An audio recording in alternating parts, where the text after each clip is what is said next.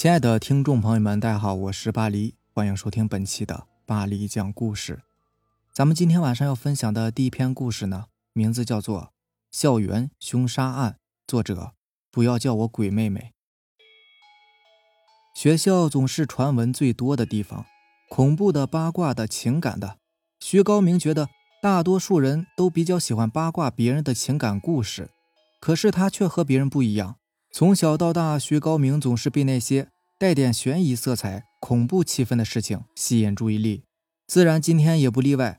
一大早刚走进教室的徐高明就被同学拉着说关于最新的八卦，听说三班的贾美丽转学了，不过那都是官方的说辞，而事实上啊，她周末的时候在我们学校厕所自杀了，还就是我们这层的女厕所呢。徐高明翻了个白眼，大哥。作为男生，你这么挑战女生们的八卦权，真的好吗？那位大哥同学呢？伸手拍了拍徐高明的肩膀，开导的说道：“兄弟，现在是男女平等的时代啦，女生们的八卦权呢，已经分了一半给我们男生了。再说了，这件事啊，现在已经不算是秘密的秘密啦。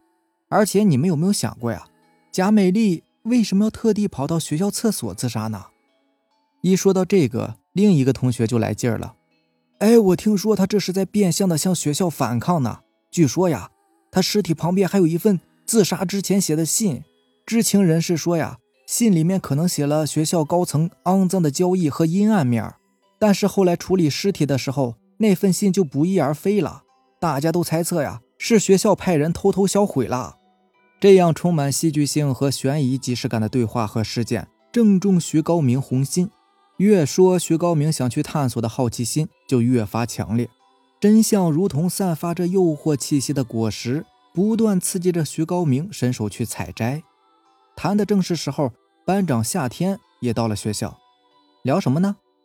夏天是大家公认的班花，一个长得清清纯纯、干干净净的姑娘，一点也不辱没班花的称号。黑长直亮的秀发一直披到腰间，为了这一头秀发呀。夏天总是会随身携带一把梳子，让头发保持最美的样子。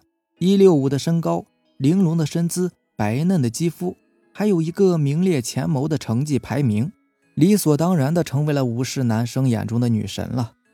对于夏天的提问，作为正常男孩子的男同学呢，自然是乐于回答的。于是大哥同学再一次从头到尾的说了一遍。虽然夏天表示自己并没有放在心上。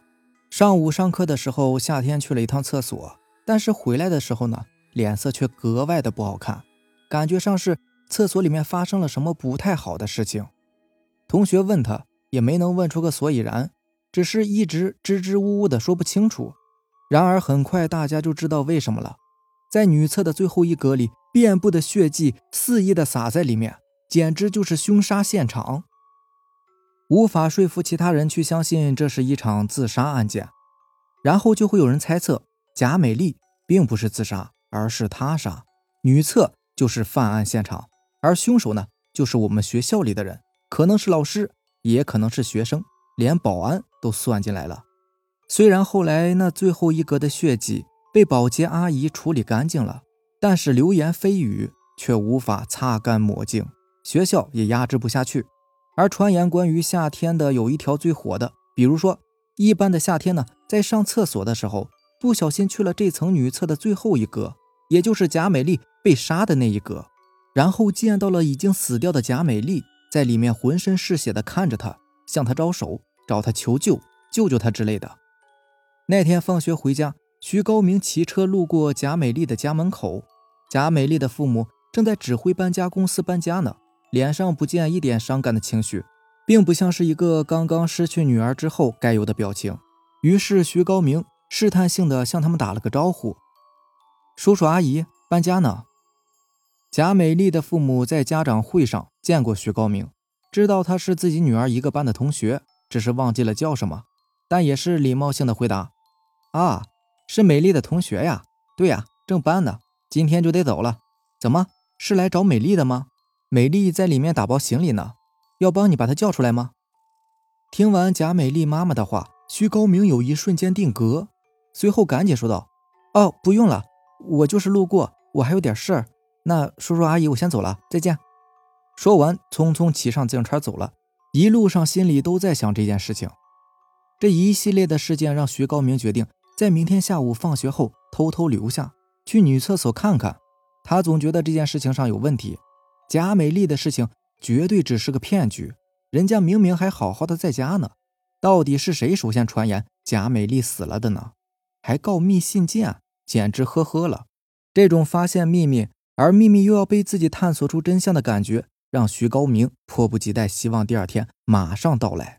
只是自己要溜进女厕勘察，还需要一个打掩护的人。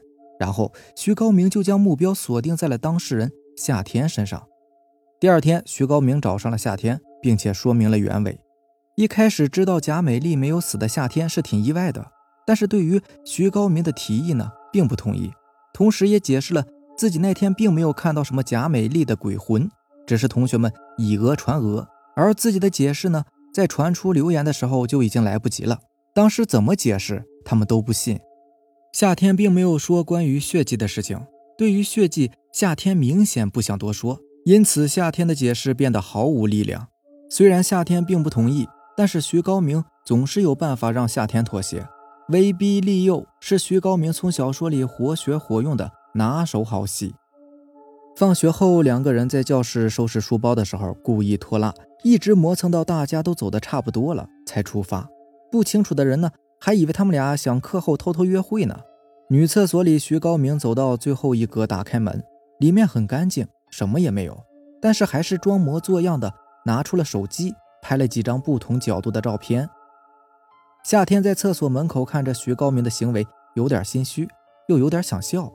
想了想呢，就从口袋里面拿出手机，打开了拍照功能，将徐高明在女厕所拍照的照片清清楚楚的拍了下来，再把手机放回口袋。夏天表示自己真的没有恶意，只是害怕徐高明发现真相，然后说出去。这只是威胁他，让他不要说出真相的筹码。徐高明出来的时候，夏天正无聊地靠在墙上。你上次是在最后一个看到的血迹吗？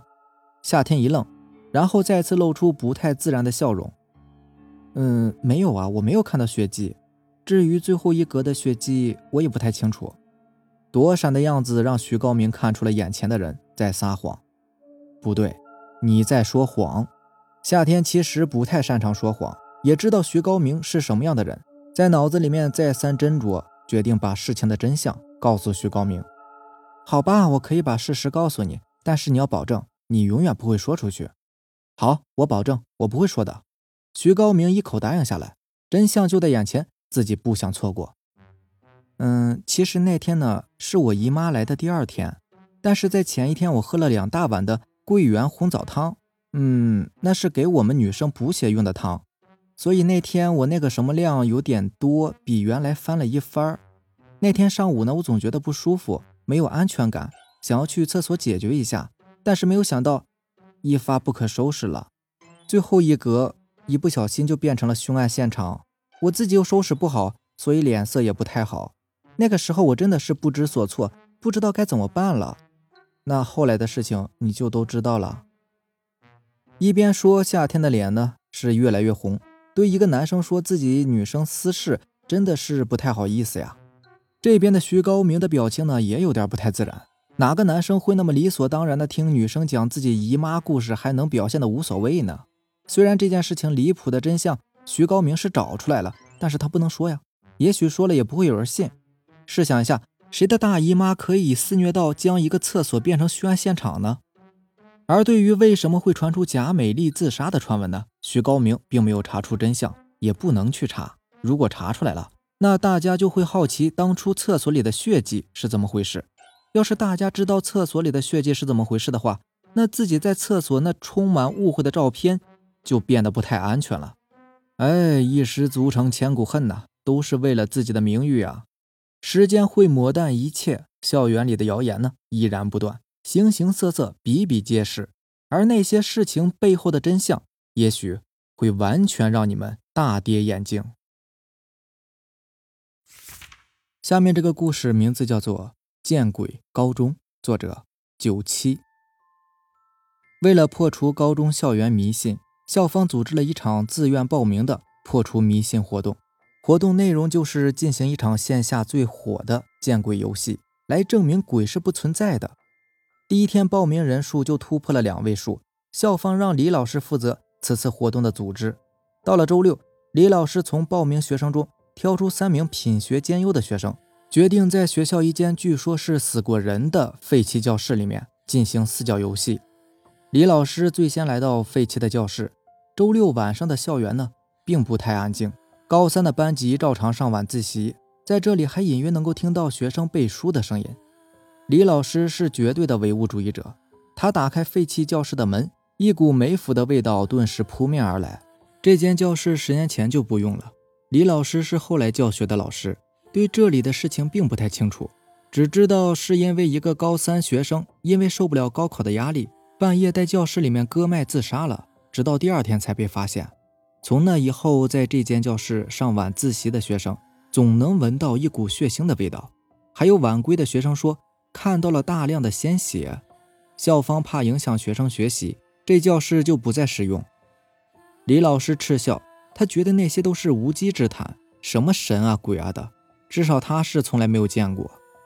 为了四角游戏能够很好的进行下去，李老师将陈旧的窗帘拉上，抵挡住了窗外的月光。很快。三个学生如约而至。游戏规则很简单，四个人呢分别站在教室的四个角落里，由一个学生走向下一个角落的学生，并且拍一下他的肩膀，被拍的学生就要再走向下一个，如此接力下去，到最后被拍到的学生走向第一个学生的位置时，传说中的鬼就会出现在那个角落。李老师怕学生们紧张，他自己也想亲身证明鬼是不存在的，于是。他选择做最后一个角落的人，关上灯，教室里一片黑暗。他们四个人分别站在四个角落里，黑暗中脚步的声音格外清晰。李老师有些紧张，他站在黑暗里做深呼吸，告诉自己没有什么可怕的。他站了一会儿，发现有点不太对劲儿。这么久的时间，怎么还没人拍他的肩膀呢？教室里静的只能听见自己的呼吸声。李老师后背贴着墙。他感到梅府的气息越来越重，同时还伴随着一股难闻的血腥气味。他犹豫着说：“你们还在进行游戏吗？”没有人说话，整个教室气氛诡异。此时，李老师放在口袋里的手机一阵震动，他掏出一看，是一个陌生号码发过来的短信：“李老师，我们今天临时补课，就不过去了，真是对不起啊。”他们今天没有来，那和我游戏的那三个人又是谁呢？手机屏幕的照射下，教室陈旧的桌椅落魄而又诡异。突然，一只老鼠从课桌上跑过，李老师大叫一声，撒腿就向门口跑去，脚下却被什么东西突然绊了一下，导致他突然摔倒，并且再也没能爬起来。第二天，李老师的尸体被发现在废弃教室里，他表情惊恐。脑袋摔在讲台上，红色的鲜血流了一地。校园里再次疯传那间教室里面有鬼，是鬼害死了李老师。校方一再强调，李老师是因为失足摔倒才导致头破身亡的。只是此时谣言四起，校园里人心惶惶。校方下定决心平复谣言，于是决定重新进行四角游戏。这一次，校长亲自参加，与李老师选的三个同学呢进行四角游戏。游戏开始，教室里一片黑暗。由于李老师刚死，血液的味道还残留在空气中。校长第一个走向下一个同学，游戏正在进行中。这是三个女同学，她们学习成绩比较优秀，在老师眼中呢都是好学生。但毕竟是因为胆子小嘛，李老师在这间教室死了又没多长时间，若不是校方要求，他们是不会来参加四角游戏的。黑暗的教室里只能听到脚步的声音。半晌，校长听到女同学一声隐忍的惊呼声，而他的身边沉重的脚步声渐渐接近。校长握紧了拳头，怎么可能真的有人呢？不是人还是鬼呀？一只冰冷的手轻轻地拍了一下校长的肩膀。黑暗里，校长的腿肚子忍不住哆嗦起来，这简直颠覆了他的世界观。校长走向另外一个角落的女同学，拍了一下她的肩膀。现在只能将游戏进行下去了。女同学被吓了一大跳，很快她的身体就颤抖起来，哆哆嗦嗦的走向下一个不大的空间里。女同学隐忍的抽泣声格外清晰。时间一分一秒的过去，校长身上冷汗淋漓，他感到那个人每一次拍他身上的血腥味道就会更加浓重一分。他担心那三个女同学，她们年纪还很小，心里能否承受如此大的压力呢？终于在循环中应该走向那个人位置的女同学大哭了起来：“李老师，李老师是你吗？”那个黑暗的角落里传来一阵笑声，校长听出来了，是李老师的笑声。三个同学显然也听出来了，他们再也忍不住，放声大哭起来。校长听到扑通一声，像是人跪在地上的声音，紧接着听到一个女同学抽泣着说：“李老师，我我们知道错了，我们不该捉弄你，你原谅我们吧。”黑暗中响起沉重的脚步声，不多时，一声女子的尖叫。穿透整间教室，校长大惊：“啊，怎么了？你们还好吗？”回答他的只有哭泣的声音和接连两声尖叫。校长顾不得太多，连忙跑到门口，按开教室电灯。